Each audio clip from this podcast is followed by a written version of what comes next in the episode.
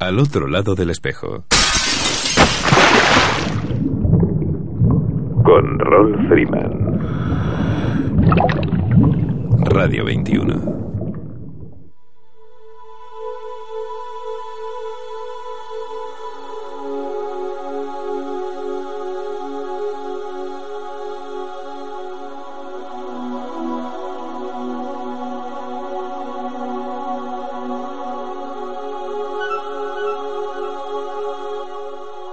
Hola amigos, saludos salados y bienvenidos a una nueva edición de Al otro lado del espejo.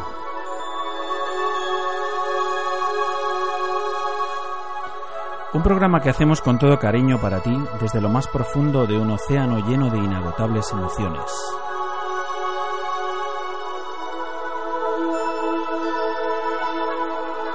Emitiendo desde tu emisora favorita, Radio 21, a través de las ondas de la frecuencia modulada desde el 107.9, 107.8 y 107.5. Y para el resto del mundo a través de streaming de nuestra web radio21.es.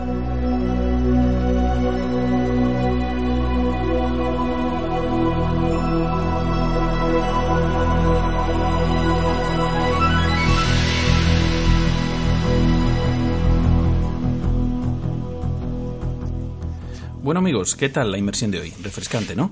Tenemos más buzos en el agua que nunca en este preciso momento. Y ya va siendo hora que me hagáis un huequito en la embarcación, porque nada más terminar el programa nos ponemos rumbo al Mare Nostrum, a ver qué nos depara nuestra próxima visita a esos fondos cristalinos. Tenemos unas ganas locas de sumergirnos también.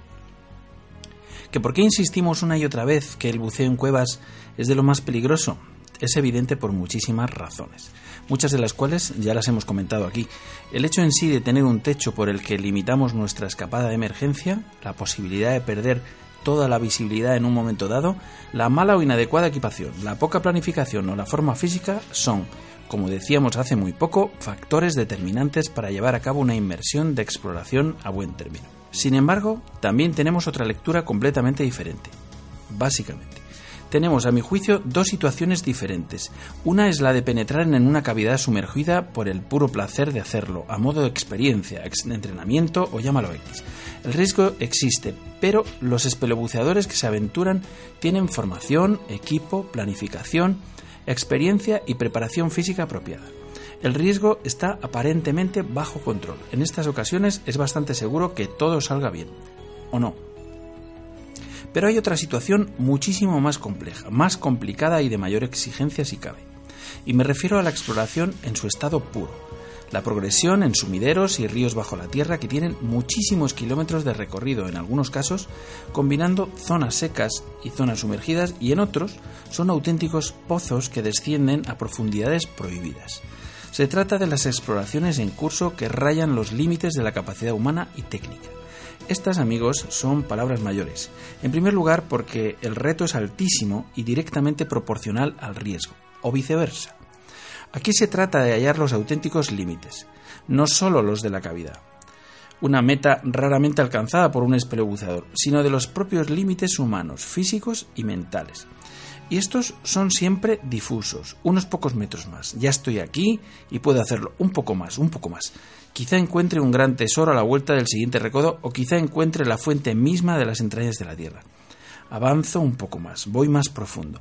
Difícil de gestionar. Tan solo una cabeza fría y calculadora llegará al punto previsto y se dará la vuelta. Y mientras estoy rozando el límite de la supervivencia humana. Quería hacer esta reflexión porque un buen amigo del programa, un gran espeleobuceador, probablemente de los más grandes de este país, ha sufrido un accidente descompresivo en el transcurso de su última exploración hace tan solo unos pocos días. Me refiero a un buceador de élite, Jordi Gerla. En estos momentos, fuera de peligro, se encuentra recuperándose en un hospital de Perpiñán, en Francia. El comunicado publicado por Miquel Deco dice así.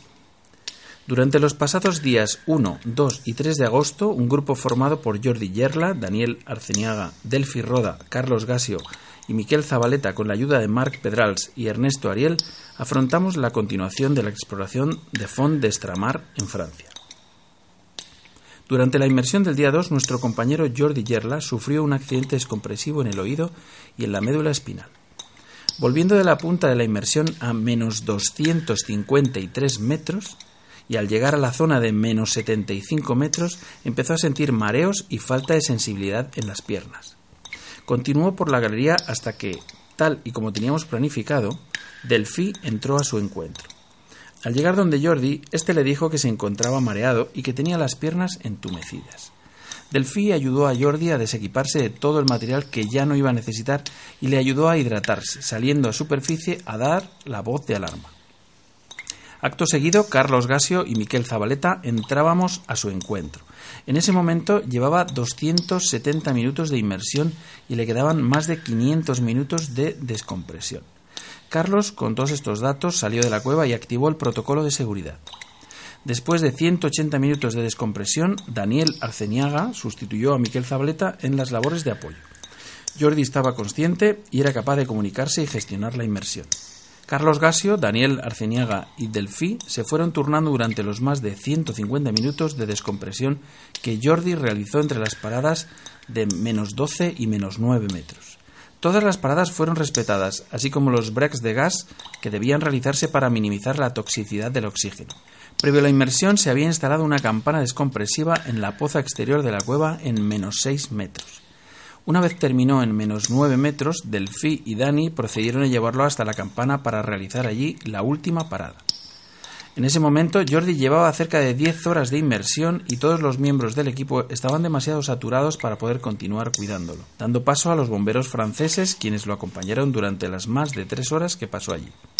En ese tiempo estuvo respirando O2 y realizando los breaks necesarios, así como hidratándose con agua y bebidas calientes.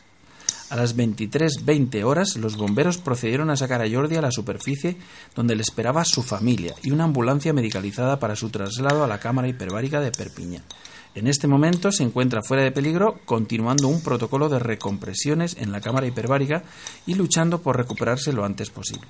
El equipo de buzos que hemos participado en esta expedición quisiéramos agradecer a Iván Dicot, a Christian Date por su apoyo y saber hacer a los bomberos franceses, a la clínica Saint-Pierre de Perpignan y a todos los que participaron en el rescate de Jordi sin descanso. Jordi y su familia quieren agradecer el apoyo recibido. Gracias. Desde el otro lado del espejo queremos expresar nuestra admiración y total apoyo al fantástico equipo que ha desarrollado la exploración de la Fonda Estramar, Jordi Yerla, Daniel Arceniaga, Delfí Roda, Carlos Gasio y Miquel Zabaleta, Marc Pedrals y Ernesto Ariel y la altísima preparación que han demostrado como los más expertos espelebuzadores que han sabido gestionar con serenidad, profesionalidad y previsión las circunstancias que han surgido en una exploración tan arriesgada. No me cabe duda que su rápida reacción y su coordinación han sido fundamentales en la resolución de la situación. Y lógicamente enviamos un formidable abrazo a Jordi y nos sumamos a ese deseo de una prontísima y completa recuperación. Estamos deseando ya tenerlos nuevamente aquí para que nos cuente más cosas sobre su increíble experiencia. Muchísimo ánimo, Jordi.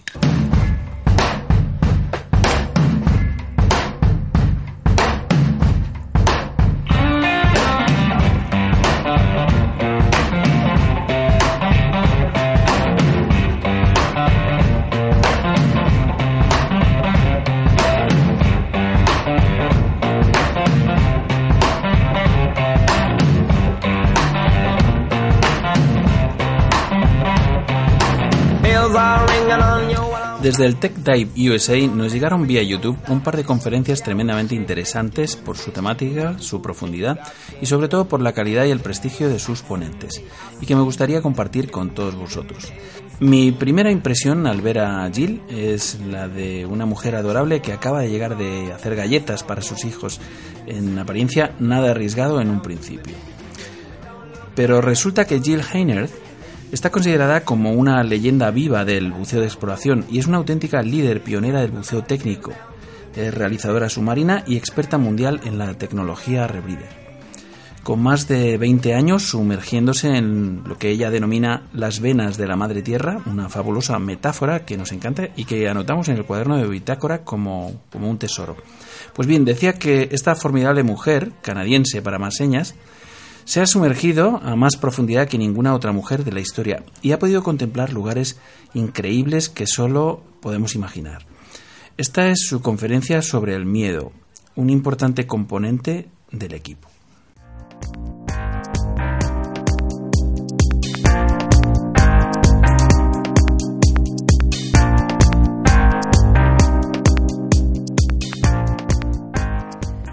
Soy Jane Heiner de Toronto, Canadá. Vivo en High Springs, Florida, justo enfrente de la meca de buceadores de cuevas Jimmy Springs. Hemos estado hablando mucho sobre la exploración y también el miedo y la supervivencia. Pues uno de estos rasgos, a características esotéricos que realmente ayudan a los buceadores.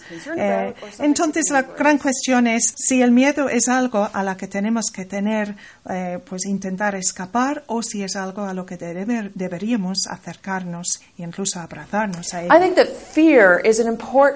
Creo realmente que el miedo es algo que nos ayuda a mantenernos vivos, porque muchas veces decimos, creo que si no abrazamos, si no nos acercamos al miedo, pues vamos a pasar el resto de nuestra vida eh, corriendo y huyendo de ello.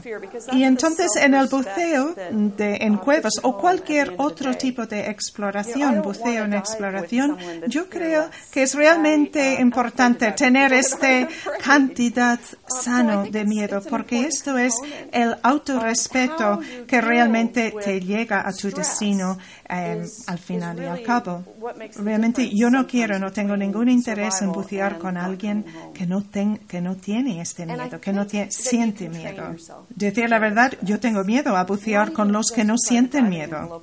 Así que realmente creo que es un elemento muy importante cómo nosotros enfrentarnos con el estrés. Esto es realmente lo que hace la diferencia entre la supervivencia y el no volver a casa. Y creo que realmente nos podemos entrenarnos a tratar con el estrés, no solamente en el mundo del buceo, pero fuera en nuestra vida. Antes, pues cuando era más joven, con 21 años, me encontré en casa con un ladrón y empecé a luchar con él él entró en casa, empezó a buscar en mis cajones, armarios, y él sabía que yo estaba arriba porque estaba haciendo ruidos. Y yo le oía abajo buscando, haciendo ruido. Solo llevaba un día viviendo en esta casa. No tenía teléfono, no podía salir de la ventana del dormitorio y me, y, me decía a, mis, a mí misma, ¿cómo yo me voy a superar esta situación tan estresante? Pues la primera reacción que tenía era cubrirme con las mantas de la cama y esconderme. Y luego me di cuenta de que esto no tenía ningún sentido. Tenía que sacar las emociones del miedo, sacarlos, tenía que sacarles fuera y enfrentarme con esta situación tan estresante. Mientras este hombre se venía acercando a mí, yo tenía que trabajar tanto y a superar todas las etapas del estrés. ¿Qué recursos yo podía utilizar para ayudarme en esta situación? Empecé a buscar en la habitación, a mirar, pero es que necesito un arma pero como no teníamos ah, pistolas, entonces miré enfrente, había una estantería y entonces pensé, mira, allí hay un ladrillo que está sosteniendo los libros. Y pensé, pues mira, cojo este ladrillo y así cuando entre yo le puedo tirar este, este ladrillo. Entonces pensé, no, esto no puede ser porque si yo lo tiro el ladrillo significa que él lo tendrá en su mano. Entonces ¿Qué voy a hacer que podría ser más eficaz? Entonces encontré un juego de cutters para hacer manualidades y las sujetaba entre los dedos y me decía mismo, yo no me voy a soltar, no voy a soltar estos cuchillos. Entonces me sentía muy pragmática y he pensado, ¿qué es el siguiente mejor paso hacia la supervivencia? No sé cómo va a ser el final de esto, pero entonces me senté allí muy tranquila, lo más que podía, sentada allí quieta, hasta que este hombre iba a entrar, que sabía en cualquier momento iba a entrar en, mi habitación. Entonces encendí la, la, luz, un foco enorme que estaba en mi tablero. Entonces dirigí la todo el foco hacia su cara. Y pensé que quizás esto sería suficiente para asustarle, pero entonces, cuando eso no le, no le paraba, entonces se venía hacia mí y no tenía otra opción sino que coger todos estos, estos scooters hacia su pecho y cortarlo. Y él se retrocedió en una risa tan ridículo, histérico. Me miró y dio un giro y se fue. Y yo sentía terror, totalmente terror, pero sabía que no estaba segura. Entonces me fui corriendo al metro buscando ayuda. Y era solamente cuando llegó la policía que yo podía soltar los cúters y entonces pues derrumbarme en lágrimas. Pero esta experiencia me di cuenta que me aprendió tanto sobre el estrés y cómo enfrentarnos y superar el miedo. Hay que realmente llegar al paso siguiente, superar el paso siguiente y trabajar hacia la supervivencia. En mi experiencia peor, en la peor experiencia que tuve yo en el buceo de cuevas, tuve una situación, viví una situación donde había un buceador que estaba totalmente atascado, atascado en el sentido de que era un corcho en una botella. Él pues se había, se había atrapado en la línea. Entonces yo estaba sujetando la línea en un mano y allí en la oscuridad total de la visibilidad cero. Y la gente podría pensar que esto es la situación peor que uno podía pasar, pero yo solo estaba pensando cómo voy a, sobrevivir, qué es el siguiente paso. El paso lógico, y cuando empiezas a decir, empiezas a analizarlo así, y te dices a ti mismo, emociones no me vais a servir ahora y empiezas realmente a focalizar solamente en la supervivencia, en cómo sobrevivir, entonces esto es lo que te ayuda y lo que te llega a casa. Tuve que apagar, encender el tanque que, bueno, se había atascado totalmente. Tuve que también librar a mi compañero de la línea entonces encontré una salida para salir de realmente esta visibilidad cero y llegué a casa con la mitad del oxígeno.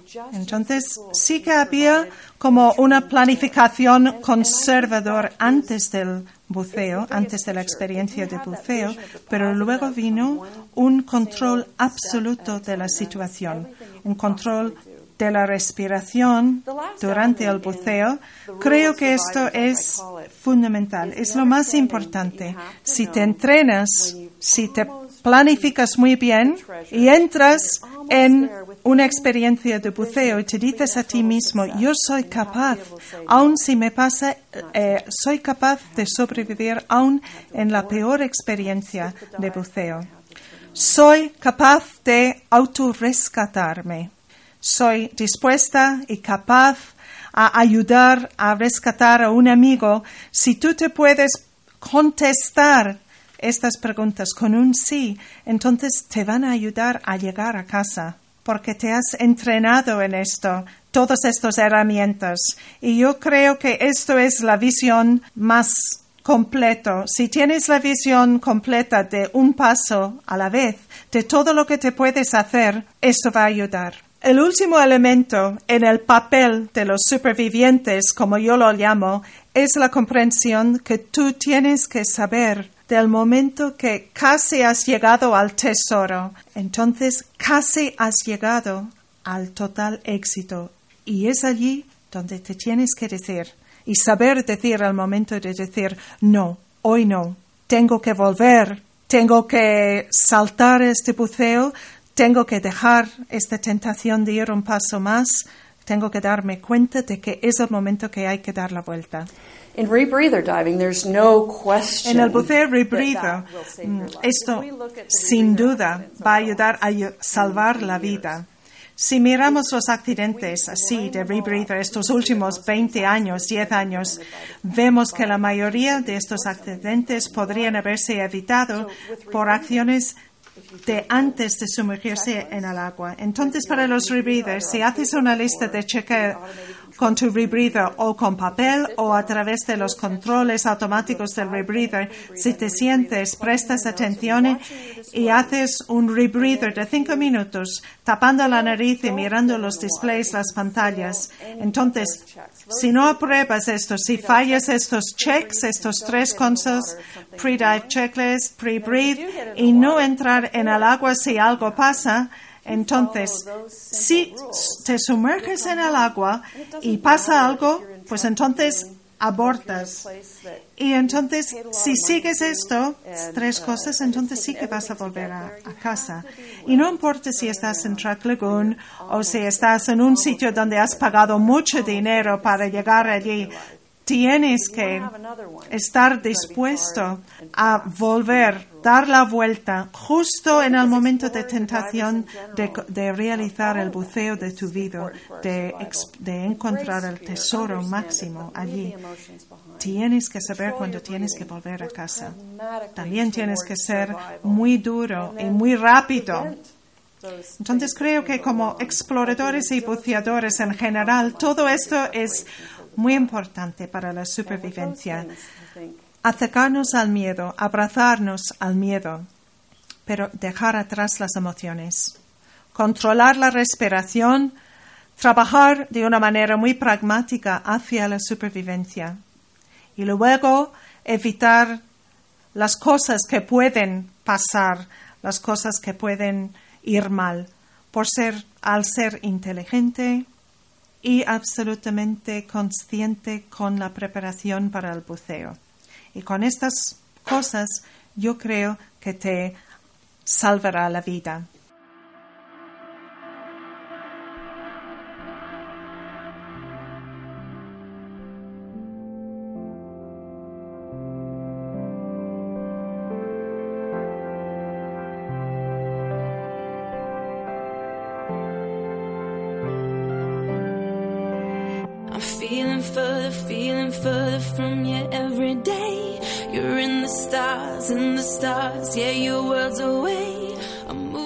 Desde que se dieron los primeros pasos en el llamado mundo del silencio, el desarrollo y la evolución de la fotografía submarina ha ido de la mano de la misma tecnología empleada para el buceo. Si hay luz puede fotografiarse, aunque para ello tengamos que llevar la luz con nosotros bajo el agua. Los pioneros que lo fueron del buceo autónomo también lo fueron de la fotografía y el cine subacuático. Han Haas o Jacques Cousteau abrieron una ventana al mundo submarino que hoy atrae a miles de personas en todo el mundo. Toda esta historia y su evolución son motivo de la exposición que propone el Museo Marítimo de Barcelona y que nos gustaría conocer de primera mano charlando con Susana Navarro, que es su responsable de comunicación. Buenas tardes, Susana. Benvingut. Buenas tardes, benvingut. Eh, bueno, Susana, ¿en qué consiste esta exposición?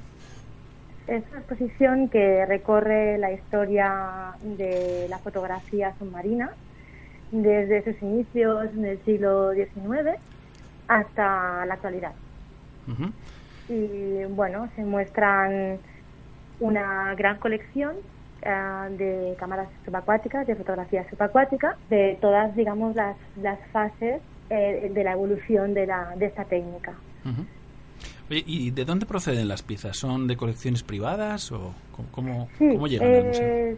Es básicamente de, la, de una de las colecciones privadas más importantes eh, que hay incluso a nivel mundial y bueno, procede de, de la colección Clarus en su mayoría. Luego también hay alguna pieza que ha estado cedida por algún museo francés, que es una pieza también muy singular porque eh, ha formado, bueno, ha grabado algunas escenas de algunas películas muy emblemáticas, ¿no? Eh, de, del siglo XX. ¿Alguna de Cousteau, casualmente? Eh, alguna de James Bond. Ah, mira. y la otra creo que es la del Gran Azul. Ah. Oye, ¿hay alguna pieza que despierte especial interés? o, o, esta que me estás comentando es la más interesante? Bueno, esa yo creo que es una de las más singulares. Tenéis eh, mm, por la zona de Cataluña precisamente eh, fuentes muy importantes porque porque tenéis ahí se ubica la Historical Diving Society of Spain. No sé si los eh, los ubicas por la zona de Llansa, si no me equivoco. Hay una eh, asociación de, buceo histórico, precisamente. No sé si esta, si este grupo aporta ha aportado alguna pieza a vuestro museo, porque son unos fanáticos enamorados de, todos los eh, artilugios relacionados con el mundo del buceo y, por supuesto, cuanto más antiguos mejor. Esta persona de la colección Claros, Andrés Claros, está en contacto con muchísima gente de bueno, de este ámbito, ¿no? Nosotros lo tocamos ahora en esta exposición, pero no es, eh, digamos, no. es un ámbito que tocamos habitualmente. Eh, estoy seguro que desde, estoy segura que desde el archivo fotográfico igual han tenido algún contacto, que son quienes están ahora mismo acabando de configurar toda la exposición. La exposición eh, se podrá visitar a partir del día 23 de, de, octubre, pero bueno, todavía está acabando de configurarse ¿no? en su totalidad, entonces ahora mismo están entrando en contacto con muchísimas eh, personas físicas, a lo mejor ah, fotógrafos o historiadores o coleccionistas, pero no sé en detalle si esa asociación está colaborando o no ahora mismo. Bueno, tenéis también, por ejemplo, en, Cataluña tenéis también a Eduard Admetlla, que es otro gran pionero, eh, pues eh, para nosotros, desde luego, admirado y comparado con, con Jacques perfectamente, porque él también ha sido un gran difusor ¿no? de, de, esta actividad, ¿no? Y también ha hecho grabaciones subacuáticas y demás. Sí, sí, sí, sí, sí. Eh, la verdad que la figura la, la, la, conocemos y, la hemos la hemos tratado, sí, sí. Bueno, hacéis también una propuesta a los eh, a los buzos que quieran colaborar eh, enviando fotografías o algo así, ¿no? Sí, esta es la parte que ahora mismo nos toca más y sobre todo a comunicación, porque somos nosotros quienes hacemos la llamada a todas aquellas personas que, que, bueno que tengan afición, ¿no? A la fotografía acuática y que a lo mejor les apetezca tener alguna fotografía, sus mejores fotografías igual expuestas en, un mural que formará parte de esta exposición. En el tramo final de la exposición, eh, cuando por evolución histórica llegamos ya a lo que sería la actualidad, siglo XX, siglo XXI, eh, nos vamos a encontrar con un mural eh, que, suponemos que, que, tendrá que haber participado muchísima gente, esperamos. Es un mural colaborativo donde eh, exhibiremos todas las fotografías de aquellos que nos la quieran enviar. y, bueno, ¿cómo, ¿cómo se envían? Porque me consta, desde luego, que en, España hay muchísimos eh, eh, muchísimos buceadores que fotografían sus experiencias bajo el agua. De hecho, tenemos gran tradición de, campeones, incluso de campeones del mundo, ¿no? De, en fotografía submarina. O sea que por Photosub, yo creo que hoy por hoy, una vez que uno, lo primero, aprender a bucear y después eh, cámara de fotos y a, y a fotografiar bajo el agua. Claro que sí. Pues nada, lo que tienen que hacer es enviarnos estas dos fotos. Pedimos a todo el mundo para, para llegar al máximo de gente posible, ¿no? Porque, bueno, vamos a ir más o menos cogiendo todas aquellas fotografías que nos vayan enviando y que más o menos se ajusten a lo que nosotros pedimos a nivel de, una resolución que sea suficiente eh, y unas características que están descritas en las bases que hemos puesto a disposición de todos vosotros y que se encuentran en nuestra web también. Y que nada, son unos requisitos mínimos de resolución y sobre todo se tiene que enviar no adjunto, no como no incrustado en el, en el email, y se tiene que enviar por email mm. al correo web.mmd arroba divac.cat, diva que es Diputación de Barcelona, de IBA, ¿vale? Punto cat. Y, y, nada, y a partir de ahí eh, tienen hasta el 31 de agosto y a partir de ahí pues nosotros nos hacemos la selección y cuando las tengamos pues más se exhibirán. Y luego también exhibiremos no solo las fotografías sino también en, en, algún en algún lado también aparecerán todas las personas que han colaborado. Sus nombres y apellidos. Fenomenal pues nada, pues ahí queda, queda esta propuesta que, bueno, yo considero que es interesantísima. Susana, Susana Navarro, responsable de comunicación del Museo Marítimo de Barcelona. Muchísimas gracias por una iniciativa, una iniciativa tan interesante para, para nuestro colectivo de buceadores. como te decía, que está clarísimo. mucha gente. Está clarísimo que, las, fotos subacuáticas es, ya te digo, lo inmediatamente siguiente que hacemos todos los que un día aprendemos a bucear. Por cierto, ¿tú buceas? Sí, yo he hecho una cosita. Sí, Bueno, viviendo en Barcelona no, no, tendrías perdón, ¿eh? No, no, por eso, me encanta, me encanta. Muy bien, pues nada, te agradezco muchísimo tu tiempo y, desde luego os deseo todo el éxito del mundo de esta exposición que seguro, que seguro lo va a ser y, y que vamos a ver si podemos acercarnos a visitarla. Muchas gracias. Eso espero. Gracias a vosotros Hasta luego. por la oportunidad. Hasta luego.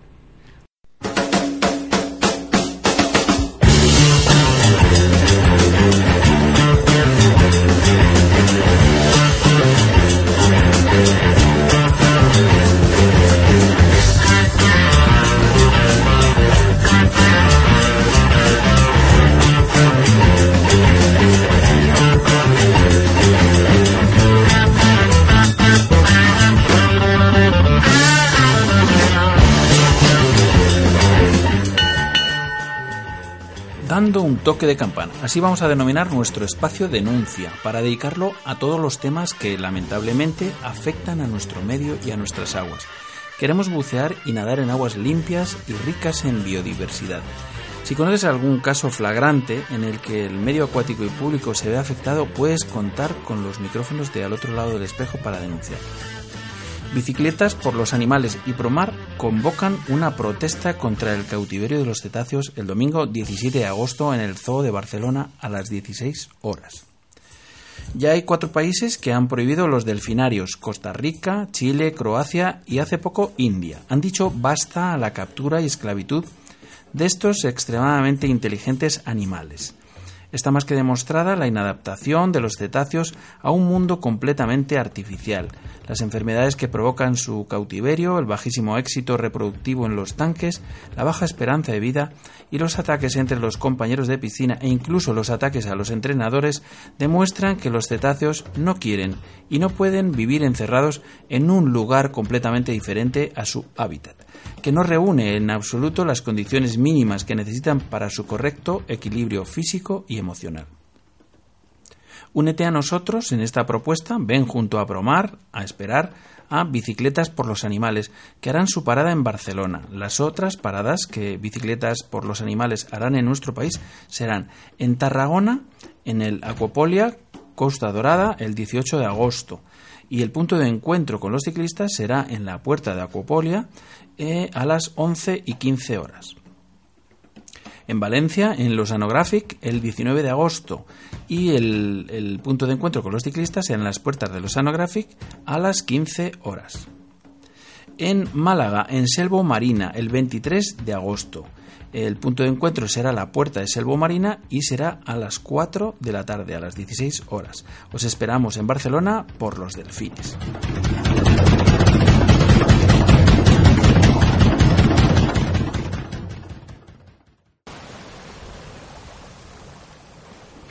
Buenas tardes, saludamos ya al capitán César Hernández de la Escuela MDI Valencia. Buenas tardes, César. Buenas tardes, buenas tardes a todos desde Valencia. Bueno, ¿qué tal? ¿Cómo se está portando el verano por las costas levantinas? Bueno, maravillosamente bien. Aquí hacía años que no conocía yo, quizás porque tampoco hacía años que conocía agosto, siempre he estado trabajando por ahí, pero hacía años que, que no se veía un, un agosto tan caluroso. ¿eh?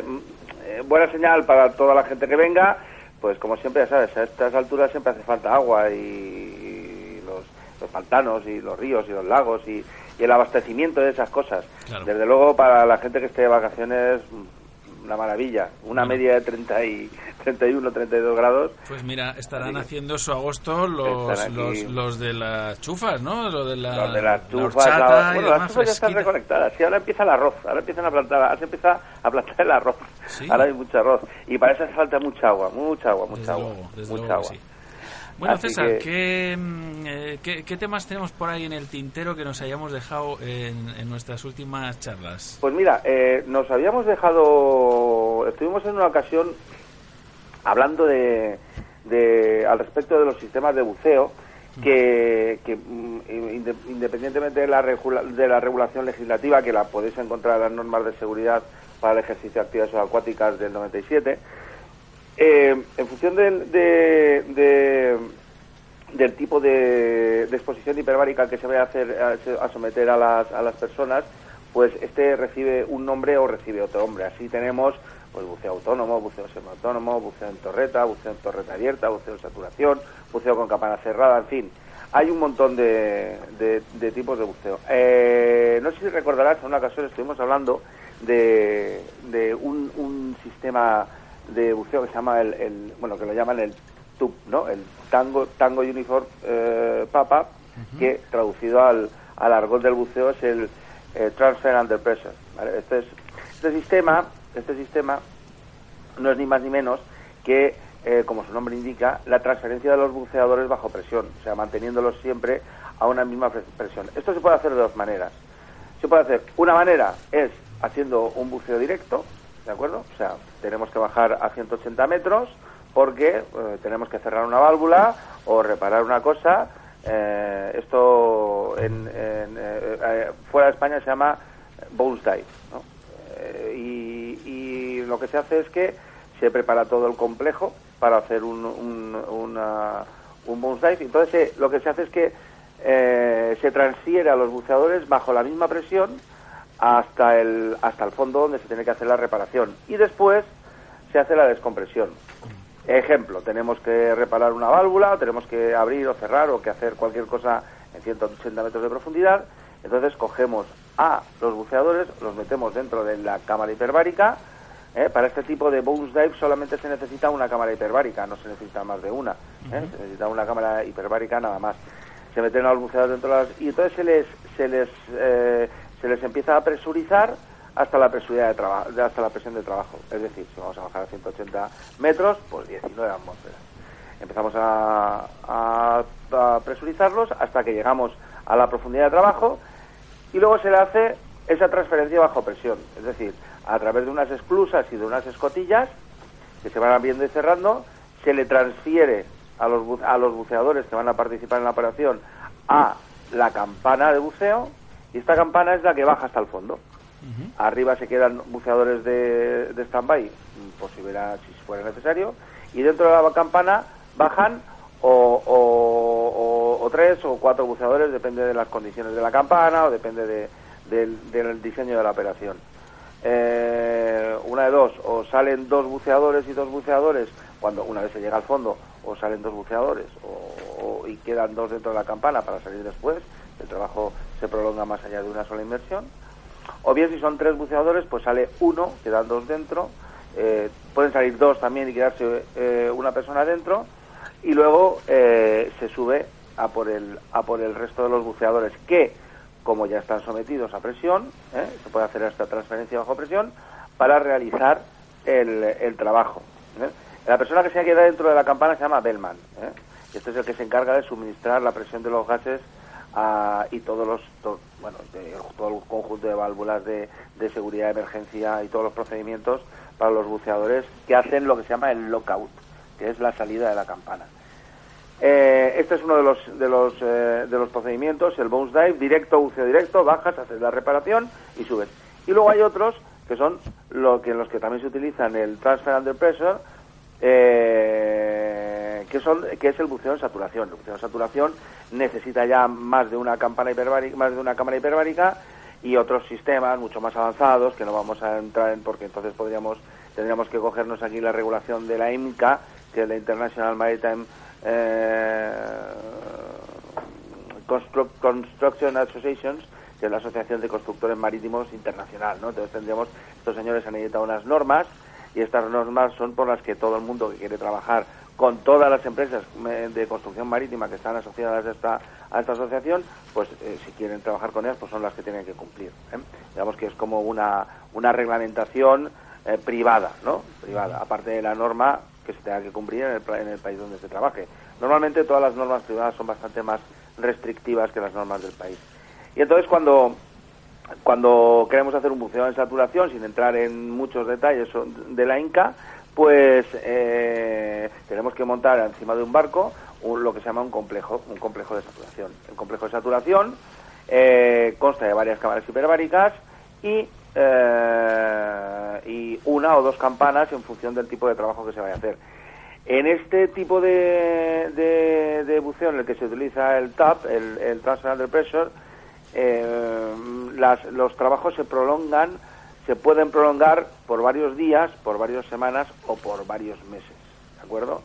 Entonces, eh, los buceadores en saturación no pueden estar más de 30 días, con lo cual, si el trabajo se prolonga más de 30 días, pues tendremos que utilizar uno, dos o tres equipos, con lo que, claro, eso, mm, eso confiere también una serie de particularidades a los barcos de saturación, a los, DSV, Diving Support Vessels, que, eh, por ejemplo, tienen que tener una pista de aterrizaje para helicópteros, para hacer el intercambio de la tripulación, eh, tienen que tener posicionamiento dinámico si trabajan en zonas donde hay eh, tuberías y no se pueden fondear, tienen que tener una abertura central que se llama Moon Pool, que es por donde baja la, campana o las campanas en función de si se necesitan una más de una.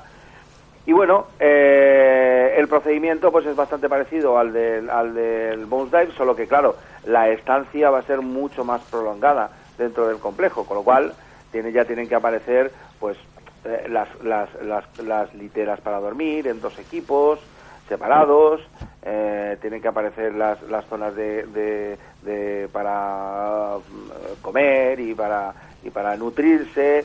Incluso hay algunos hay algunos que incluso eh, han, han, instalado un pequeño gimnasio donde poder hacer un poco de para mantenerse en alguna bicicleta un poco de, de trabajo aeróbico. Y, y, en realidad la, el, transfer under pressure eh, como hemos como estábamos comentando al principio no es ni más ni menos que un sistema de trabajo que normalmente se utiliza eh, offshore, ¿no? o sea, siempre fuera de, la costa, en el que a los trabajos, a los buceadores, se les somete a presión haciéndoles una transferencia bajo presión desde una, desde una zona a bordo. Conseguimos con esto, pues que si, eh, primero, eh, no haya que estar en el sitio hasta que se termine la descompresión claro, hay que tener en cuenta también que a partir de mm, ciertos metros la, velocidad para sacar a los buceadores eh, de dentro de las cámaras de, descompresión es alrededor de un metro por hora. Es decir, hemos puesto antes un ejemplo, 180 metros, pues la descompresión son 180 horas. ¿eh? Con lo cual, mm, no hay que estar en el sitio. Eh, una vez están dentro de las cámaras, se puede volver el barco a tierra y se puede hacer las descompresiones en tierra. Si hay mala mar, eh, no es necesario que los buceadores, eh, si ha cogido en ese momento, no es necesario que los buceadores estén en el agua haciendo las descompresiones, como en los casos de, buceadores eh, como nosotros como, conocemos con sistemas semiautónomos o de campana abierta, que, sí que tienen que estar en el agua. En fin, tiene toda una serie de ventajas y la, y la ventaja fundamental es el rendimiento de los buceadores, que los turnos son de cuatro o de seis horas en función de si son dos o tres buceadores y, que, y, que, y que se trabaja 24 horas seguidas. Hay un turno de día, hay un turno de noche y el rendimiento es mucho mayor. ¿eh? Eh, yo creo que hace hace unos meses, que yo creo que en el invierno, fíjate, estoy intentando recordar ahora mismo, que mm, eh, compartimos en nuestro sitio de Facebook, compartimos un, un vídeo muy interesante precisamente sobre, sobre uno de estos sistemas muy, muy que había un intercambio para que, mm. eh, digamos, sucesivos equipos eh, fueran ocupando esta campana y, bueno, pues eso, por un sistema de, de, cámara descompresiva, pero, pero con, con claro, con, con con áreas estancas, con áreas eh, completamente herméticas, ¿no? Se iban transfiriendo de un lado a otro y se hacía y se hacían estas operaciones bastante ágilmente, como tú bien has estado explicando. Y, digamos a colación de esto que estás diciendo, estaba yo intentando acordarme de, de una película que, que en el mundo del buceo profesional ha estado muy eh, vamos, últimamente, o en los últimos meses por lo menos, eh, que, que, nos, ha, nos ha llegado por ahí algo Sí, Pioneer, Creo, no, no estoy muy seguro, pero creo que no se ha estrenado aquí en España, ¿eh? No, en España no se estrena. Nos, ha, llegado por, nos ha llegado por vías profesionales, precisamente, por vías de, de gente del mundo del buceo profesional que las han que la han subtitulado y que, y que mm. hemos podido acceder a un, a un visionado de este de, este trabajo que, que por otro lado me parece muy interesante porque nos lleva y nos retrotrae a los años 70 Sí, como, sí. como unos años muy importantes para el desarrollo de este, de este buceo de, De saturación. de saturación, ¿no? Es Sí. decir, el tema de la experimentación con gases, la experimentación Exactamente. con- Sí, bueno, la- la- yo la recomiendo. ¿eh? Fíjate que películas así en los que se trata el tema del buceo profesional, yo he visto muy pocas. Eh, te podría decir que se podrían contar con los dedos de la mano las películas de buceo profesional que he visto. Eh, eh, y, y esta, desde luego, es eh, esta película, esta Pioneer, desde luego, es la más, eh, digamos, la más, la que, la que aborda el tema de una manera más, más completa, ¿no? Mucho más, mucho más intensa, ¿no? Porque en el otro tipo de, en el otro tipo de, de- en las otras películas, quiero recordar, si no recuerdo mal, bueno, una es la famosa eh, de Big Blue, el Gran Azul, Sí. que sale, que, que en la versión completa, en la no, no, no en ciertas versiones que hay por ahí, la versión completa de la película salen unas escenas en las que eh, Enzo Mallorca y, y, y- y Jacques Mayol, y Jacques Mayol se van a trabajar a una, a una plataforma de petróleo, porque Enzo Mallorca le dice tal, y se ven unas imágenes de que están dentro de una campana, y que eh, bueno, esta es una en la que se ve un poquito la cuestión del mundo del buceo profesional, y luego la otra es una que se llama Océanos de Fuego, que le he perdido la pista, la vi en una ocasión, y, y que también era bastante interesante por, lo, por las escenas y las imágenes que se veían, y, eh, y, y bueno, eh, esta yo creo que yo creo que esta película es la que más la, que- la, que- la que toca más directamente no el, el tema de la de... había una cosa, pues había una cosa de esta película que- que... yo quería preguntarte a ti, bueno es que no, es que no le quiero sacar pegas sabes porque ¿sabes?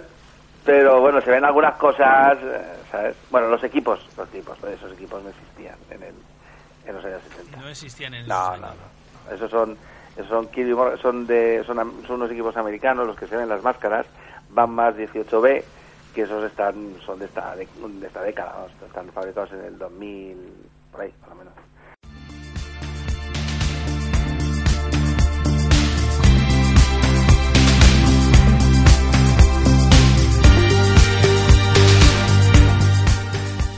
Agenda de actividades. Abiertos los cursos de foto, diaporama y vídeo del ciclo de cine submarino de San Sebastián 2014, el CIMA Sub. Se recibirán trabajos hasta el 30 de septiembre de este año. El ciclo internacional de cine submarino de San Sebastián, el CIMA Sub 2014, en su 38 edición, convoca su concurso de fotografía, diaporamas, documentales y cortos online de acuerdo a las siguientes bases. Concurso de fotografía online Cimasub 2014. El concurso está abierto a todo el mundo y se presentarán 5 fotografías en formato JPG y en un tamaño entre 800 y 1500 píxeles por su lado mayor y de una antigüedad no superior a dos años. Todas las obras serán de motivos subacuáticos y tomadas bajo el agua, siendo válidas también las llamadas 50-50. Los trabajos deberán ser originales y no haber sido premiados en otros concursos y enviarlos a nuestro correo cine.submarino@realsociedad.com antes del 30 de septiembre de 2014. No siendo válidos los presentados después de esta fecha, se presentarán sin ningún tipo de firma y o identificación y acompañadas de un archivo Word en el que constará número de ficheros, los títulos de las fotos y la afiliación del autor, incluido su número de teléfono.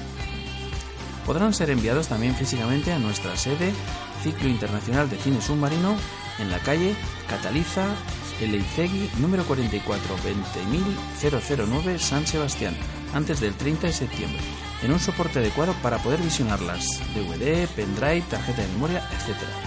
En las fotos solo se admitirán los retoques básicos, ajuste, brillo, contraste, máscara de enfoque, etc. Y un recorte no superior al 20%.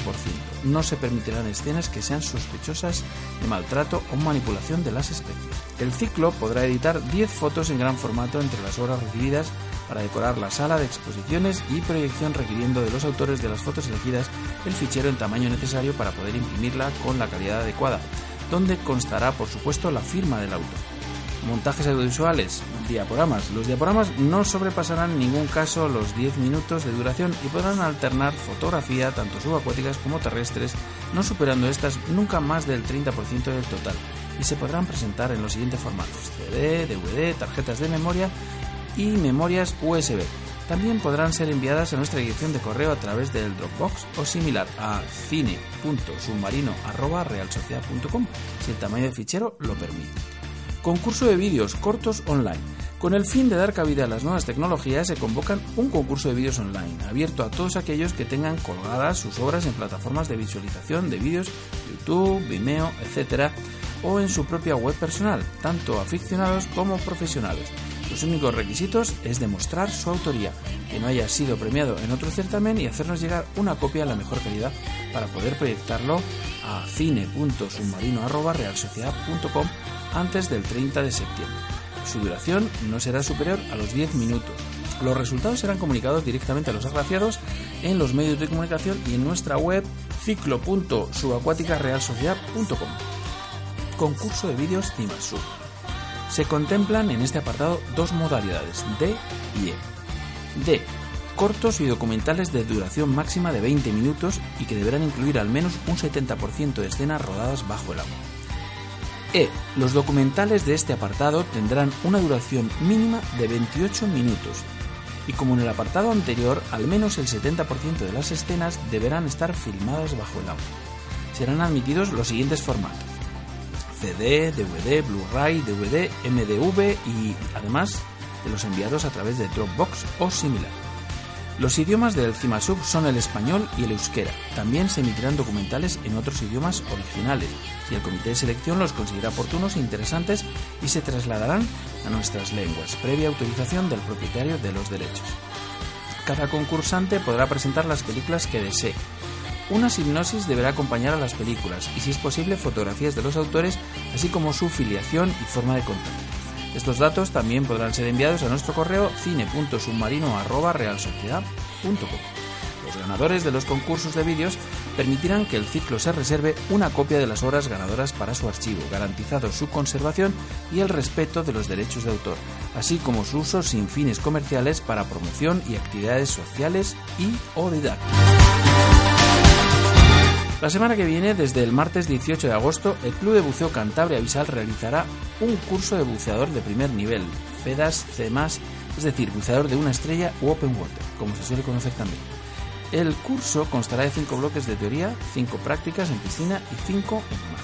Para quien no tenga claro si hacer el curso o quiera saber de qué se trata exactamente antes de inscribirse a ciegas, se podrá asistir a las clases teóricas de forma gratuita siempre con previo aviso al club. Una vez acabadas las clases teóricas, se puede optar, si se desea, por realizar el curso completo pagando su coste.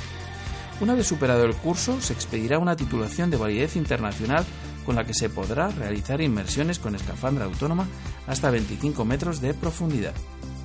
La oferta para este curso es de 260 euros para socios y 280 euros para no socios. Este curso está valorado en 330 euros aproximadamente. En el curso va incluido todo el material necesario para la realización del curso, como libros, equipos de buceo, etc. No está incluido el seguro de buceo y el reconocimiento médico obligatorio, 35 euros, todo tramitado a través del club. El aforo máximo para este curso será de 10 personas. Muy importante. Quien desee realizar el curso deberá comunicarlo antes del día 7 de agosto de 2014. Más información en el teléfono 606-867-773 y en el email info arroba cantabria-medioavisal.com. Y eso es todo amigos. Para los organizadores de todos estos eventos y otros que no me llegan, si queréis que recojamos aquí vuestras convocatorias, podéis comunicar con nosotros por correo, la página de Facebook, a través de los eventos que nos hacéis llegar y con gusto le daremos la difusión que vuestras iniciativas se merecen.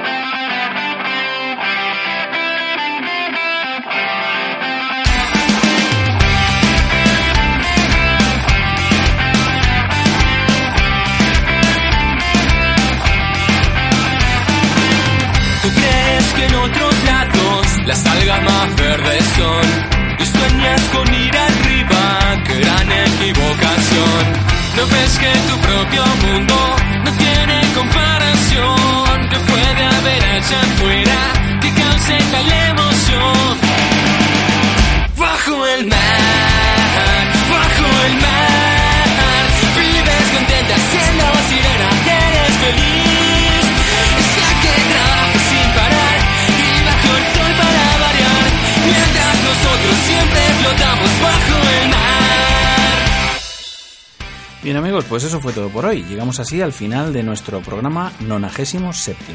Muchísimas gracias por elegir nuestra compañía. Buen fin de semana a todos, buena mar y buenas inversiones. La próxima semana muchísimo más y mejor. Os espero aquí al otro lado del espejo en Radio 21. Agradecidos por las muestras de apoyo, enviamos abrazos que paseanos a José Luis Naranjo, Beatriz Charameli, Fundación Mar, Ernesto Tomás Tenza, Andrés Tuya, Timanfaya Sub, Abel Llorente y Roy Peter Dirdal por haberle dado al me gusta en nuestro sitio de Facebook. Y también enviamos saludos a los tuiteros Yayo Gómez, Diego Sánchez, Aula Ambiental ILC, Javier Girón, desde dentro.net, Raquel Arranz y Buceo Argentino por ser followers de nuestra cuenta de Twitter. Y a todos vosotros por ser fans de nuestro proyecto radiofónico. Muchísimas gracias de corazón. A los controles en la sala de máquinas del submarino amarillo y dando la brasa al micrófono, un servidor, Rolf Freeman, que os envía un cálido y que pasiano abrazo. Saludos aladetes, gentes de la mar. Nos veremos en los mares o en los bares. Felices burbujas y hasta la próxima. Y no se olviden de sonreír. Adiós. Bajo el mar, bajo el mar, hay bailarinas, son las sardinas, ven bailar. Y para.